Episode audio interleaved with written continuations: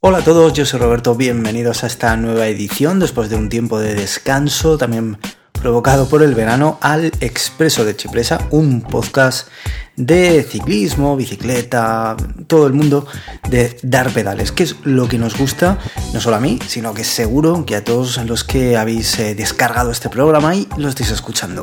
Vamos a hablar un poco de todo, siempre, por supuesto, relacionado con las dos ruedas y con los pedales.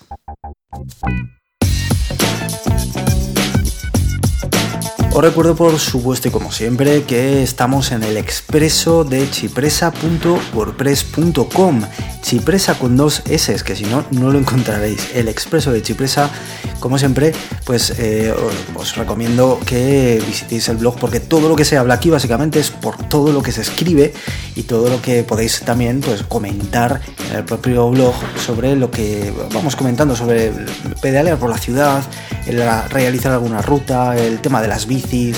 Mucho, por cierto, me, habéis preguntado eh, por Twitter el tema de las fixie las bicicletas más urbanas, bicicletas sobre todo para, utilizar por la ciudad y, bueno, en los desplazamientos más o menos diarios, porque eh, si algo he notado yo al menos en mi ciudad, en Zaragoza, es que, bueno, la bicicleta por supuesto no es que se haya puesto de moda, es que la bicicleta está ya totalmente expandida por casi todos los sitios y todos los ciudadanos pues ya se han acostumbrado a ellas y por supuesto pues se ve mucha gente que se mueve en ellas por todos lados y sobre todo para ir a trabajar, a la universidad, etcétera. Pero antes se veía muchísima gente montando mountain bikes, de estas así más baratillas, más malas, por, por la ciudad. Y la verdad es que es un poco, siempre me ha parecido un poco, eh, pues, mm, no sé, de, poco estilo, porque para al final ir por la ciudad no te hace falta ni una mountain bike, ni por supuesto esas ruedacas que, que llevas por ahí. Te hace falta pues una, bicicleta cómoda sobre todo y una bicicleta pues eh, que sea ágil. Eh, al, final, pues antes que decíamos de las modas, lógicamente las fixie, pues eh, se puede considerar una moda no sé si pasajera o no, pero al menos el mundo de la bici pues siempre tiene esos ramalazos de, que de repente algo se pone de moda y pues bueno, las Fixie llevan un tiempo ya circulando y cada vez más eh, pues hay tiendas que van sacando componentes, te van eh, inspirando para que tú mismo te reconstruyas una antigua bicicleta o directamente te gastes tu dinero en una antigua o nueva bicicleta de pista. Pero bueno, para moverse por la ciudad está muy bien. Yo ya conté que yo también tengo una, una antigua Orbea eh, Sierra Nevada, que la con reconstruí, le di una segunda vida como fixe, con una rueda flip flop, que se llama, porque tiene la posibilidad de poner un piñón fijo en un lado y un piñón libre, tradicional de toda la vida que puedes eh, conocer y llevar en tu bicicleta, que te permite dejar de pedalear en la otra, para que en el momento en que yo, pues bueno, quiero probar el piñón fijo, le doy la vuelta, le pongo la cadena, le pongo las tuercas y a circular con piñón fijo. Pero bueno, por la ciudad siempre pues, es un poco tal vez complicado, sobre todo para quien no tiene mucha habilidad o porque básicamente por la poca práctica o por quien no se atreve a ir con piñón fijo, porque eh, ya hemos comentado alguna vez que el tema de llevar piñón fijo es que al no poder dejar de pedalear no puedes coger las curvas a la misma velocidad, tienes que estar con mucho cuidado por el tema de los frenos, porque mm, la sensación de pedalear es como mm, la tracción la haces tú y, es complicado si no llevas eh, cuidado, sobre todo en frenazos bruscos. Y, mm, y, también, pues bueno, pues por el hecho de que al no poder dejar de pedalear, y pues te puedes dar incluso con un bordillo como me pasó a mí. Pero bueno, el caso es que ahora, por ejemplo, ya, os digo, con las posibilidades que da la rueda flip-flop, pues eh, ahora voy circulando con, con, el piñón libre, que eso me permite dejar de pedalear. Y mm, pues bueno, básicamente lo único que he tenido que hacer es darle la vuelta a la rueda.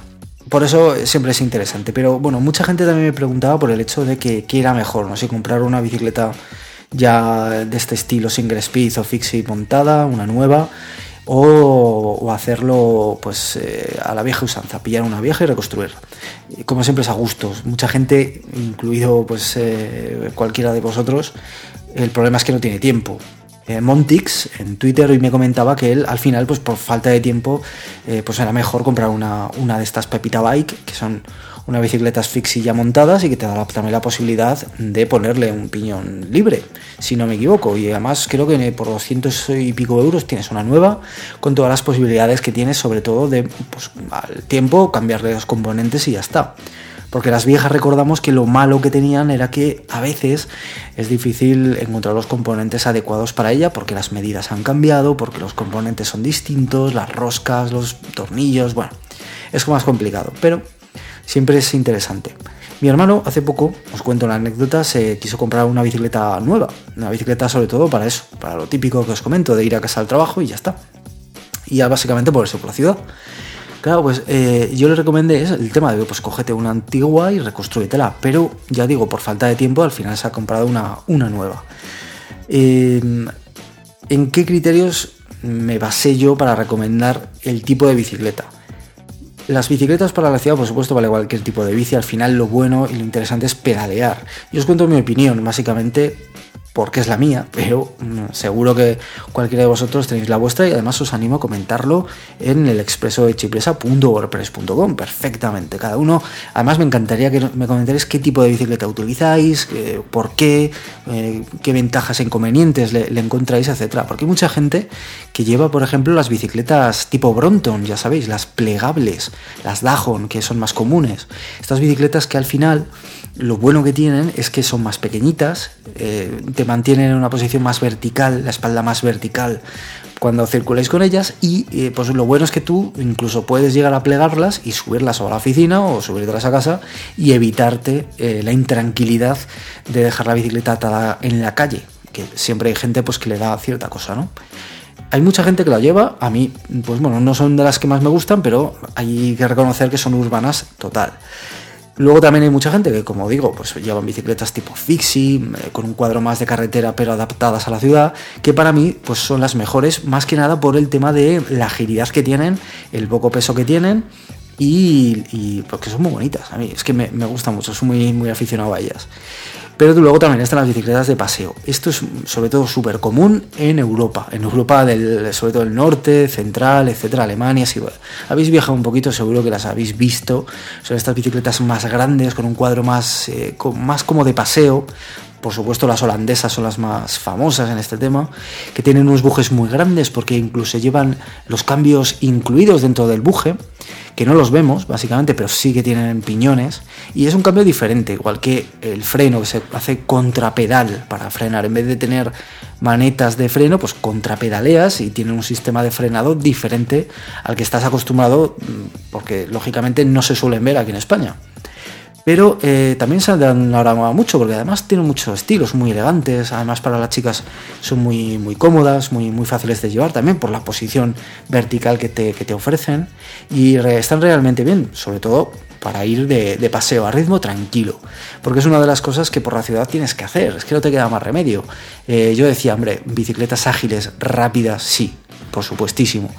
Pero hay que ir a un ritmo adecuado, no puedes ir como un loco, más que nada porque estás rodeado de una fauna de, del asfalto, ¿no? con todo tipo de animales de metal y también con peatones, por supuesto, además de otros ciclistas.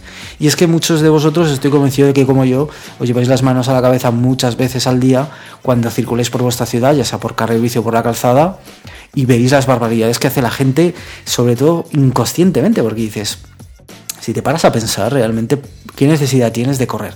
Fijaos, yo eh, tardo unos 15-20 minutos de desplazarme de mi casa al trabajo, ¿no? más o menos. Digo 15-20 minutos por la sencilla razón de que si voy muy rápido me cuesta 15 minutos. Y si queréis 12-13 minutos, pero es que está cronometrado, ¿eh? Y si voy tranquilo, voy relajado, voy normal, tardo 20. Y diréis, 5 minutos, ¿por qué? Pues porque al final te tienes que detener en semáforos, vayas rápido, vayas despacio. Porque al final eh, no es una pista, no es una carretera libre por el que tú pues, vayas dándolo todo. Y al final no haces más que darte calentones para acabar llegando al mismo sitio con 5 minutos de diferencia. Y no es tan importante en realidad.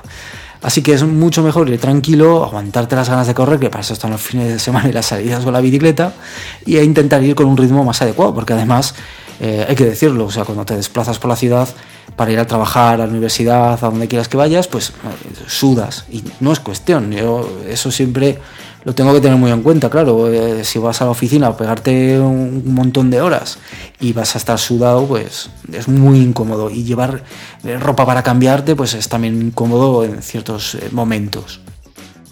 Pero bueno, la verdad es que mm, al final es, eh, como digo, pues eh, opiniones de, todo tipo. A mí es las que me gustan son las tipo eh, con el cuadro antiguo, las clásicas, pero me encantaría conocer vuestra opinión. Y mis criterios fueron esos, ¿no? Decir, mira, pues tienes la posibilidad de tener una bicicleta sencilla, que sea mm, pues lo menos pesada posible. No hace falta, por supuesto, gastarse tanto dinero como en una bicicleta de carretera con componentes de carbono, etcétera porque en realidad para aligerar una bicicleta pues eh, básicamente es no tener horquillas pesadas, no tener pues elementos que ya de por sí las hagan más pesadas y sobre todo tener en cuenta el tipo de bicicleta que quieres. Por ejemplo, una bicicleta para ir por la ciudad no te hace falta suspensiones. No te hace falta la típica bicicleta de montaña con una gran suspensión porque no vas a necesitarla, no lo vas a notar. Algunos me diréis, bueno, pues que también hay bordillos. Bueno, pues no los, para eso está la calzada. Es que no tienes por qué ir saltando bordillos, ¿no? Pero bueno, no, no, llegan a ser tantos inconvenientes como para decir necesito una bicicleta con una horquilla con suspensión y menos con suspensión doble, que ya es lo que me falta por ver por aquí por la ciudad, ¿no? Pero bueno, eh, luego por supuesto una bicicleta a la que le puedas poner, por ejemplo, un eh, porta objetos para poner alforjas y llevar tu carga diaria, porque al final pues el commuting, ¿no? es el ir de un sitio a otro con bicicleta, pues eh, te obliga a llevar documentación, carpetas, libros, el propio candado, que lo tienes que dejar en, algún lado mientras vas en la bicicleta. Y, y, es muy cómodo llevarlo en alforja que no llevarlo a la espalda. Eh, todo hay que decirlo. También hay, por ejemplo, para la SU, ya sabéis que tenemos como acoples en la bicicleta que normalmente suelen venir con las propias eh, candados en U para llevarlo al cuadro. Es muy recomendable. Yo lo estoy llevando ahora y la verdad es que pues ganas bastante en comodidad y ahora, por ejemplo, en verano, en no sudar tanto la espalda, ¿no? en vez de llevar tantos peso, tanto kilo en, la, en la mochila. Está muy bien. Y, bueno, son criterios así, ¿no? En realidad, luego las ruedas tampoco necesitas son las ruedas muy, muy gordas de montaña. Realmente es mucho mejor tener menos banda de rodadura, eso sí, eh, tener en cuenta que la ciudad pues no es como la carretera, que puedes tener eh, momentos en los que vayas por muchos tipos de, lugares que si llueve pueden ser resbaladizos y no te viene mal un dibujo un poquito más pues más marcado, ¿no? Para que la bicicleta te agarre más. Hay situaciones que, que se pueden complicar. Y poco más, en realidad. Frenos de disco para que los quieres. Con unos frenos normal de, toda la vida lo, los lo puedes tener. Y las marchas tampoco te dan falta 28 más velocidades. Realmente eh, en la ciudad, si os ponéis, en la mayoría de las ciudades, con 3, 4 marchas es más que suficiente. Yo os diría pues, con dos, que en realidad tampoco vas muy rápido, tampoco vas muy lento y si tenéis alguna subida, pues bueno, tampoco con tres, cuatro marchas veis que, chutáis en realidad. Es que todo es valorar un poquito. Otra cosa es que se vivan en ciudades con muchas, muchas cuestas, ya hablaríamos de otro tipo de pedaleo, ¿no? Pero bueno, el caso es que la bicicleta se ha puesto de moda y, esos son unos criterios ¿no? que puedes seguir para, para pedalear y comprarte una bicicleta, ya que la quieres, pues una bicicleta nueva, pues una bicicleta para ir por la ciudad, que no está mal. Algo muy importante y que hace poquito comentaba en el blog es no tener miedo precisamente a pedalear por la ciudad. Porque a mí, yo el otro día me pasó que, y por eso me vino la idea de escribir el artículo, que iba por mi ciudad, por, por una avenida muy, muy grande con varios carriles, tres carriles de ida, tres carriles de vuelta, y, claro, pues eh, te planteas, ostras, estoy yo aquí, estoy en el carril del medio, me pueden pasar eh, autobuses por la derecha, me pueden intentar adelantar coches que vienen por el carril en el que yo voy, hay otros carriles que, bueno, puede ser peligroso, pero al final, eh, si lo piensas en, realidad, es todo lo peligroso que tú quieras pensar que lo es. A ver, lógicamente, y esto hay que puntualizarlo, cuando vas en bicicleta igual que cuando vas en moto, en coche, patines, andando, tienes que estar muy pendiente a tu entorno. porque no solo vas tú por, el mundo, ¿no? Pero sí que hay que perder el miedo a que te van a atropellar, porque en realidad el que va en coche, y lo sabéis porque seguro que los que conducís pues vais en coche y, y a ver, cuando veis una bicicleta mm, no creo que vayáis a por ella, las bicicletas tampoco se caen solas, las motos mm, lógicamente tampoco, entonces es un poco así, tú cuando vas en bicicleta tienes que confiar también un poco en ti, siempre pendiente al entorno, no sea que, pues, que, que, haya algún despiste, pero es como cuando vas en coche, como vas en, en moto. Hay que perder el miedo, porque al final luego coges el miedo y, vas en bicicleta, pero vas por la acera. Y por la acera sí que se puede crear y generar situaciones más de riesgo, sobre todo con peatones. Gente que te aparezca de portales, gente que salga de repente de una terraza de bar, gente que, que de repente salga con el coche desde un eh, garaje y te aparezca eh, peatones simplemente que se crucen y tú pues no tengas tiempo de reacción y, tengas problemas. Eh, es mucho mejor circular en calzada porque además mm, vas más rápido por calzada. Entonces, pues bueno, hay que valorar siempre todo eso y sobre todo perder el miedo a pedalear, siempre por supuesto contando con el entorno que te rodea, ¿no? Es, es importante. Y bueno, ¿Qué cosas más os podría, os podría contar relacionadas con la bici? Eh, ya no con el cicloturismo, tal vez con el ciclismo más profesional. Pero es que este fin de semana comienza la vuelta ciclista a España. Hablamos ya de Pro Tour. Eh, pasamos un, tour, un tour de Francia bastante espectacular por todo lo que ocurrió. Al final se lo llevó Vincenzo Nibali. Eh, para mí. Para mi regocijo, yo siempre ya sabéis que soy un fanático de Vincenzo Nibali, pero ahora ya comienza la Vuelta a España, una vuelta que realmente por la participación que tiene pues eh, bueno, es que tiene la mejor participación de todo el calendario Pro Tour en cuanto a grandes vueltas. O sea, eh, simplemente pues eh, pensar en Nairo Quintana, en Chris Froome, incluso en Alberto Contador, que al final participará, no creo yo que para competir, por supuesto, general, pero sí para dar el espectáculo que siempre nos tiene acostumbrados en montaña, sobre todo en la segunda, tercera semana, estoy convencido, que luchará por buena etapa, pero luego también está Joaquín Rodríguez a tope, que ahora ya sí, eh, yo creo que se ha recuperado, incluso Valverde va, bueno, hay un montón, un montón de, corredores, llega Tony Martin, también seguro que para ir preparando el Mundial Crono de Ponferrada, y también Fabián Cancelara, que no hemos visto duelo eh, realmente en el Tour, porque cuando llegó la crono larga del Tour, eh, que se llevó Tony Martin, mmm, Fabián Cancelara no la corrió, porque ya se había retirado de, la carrera, entonces, pues bueno, hubo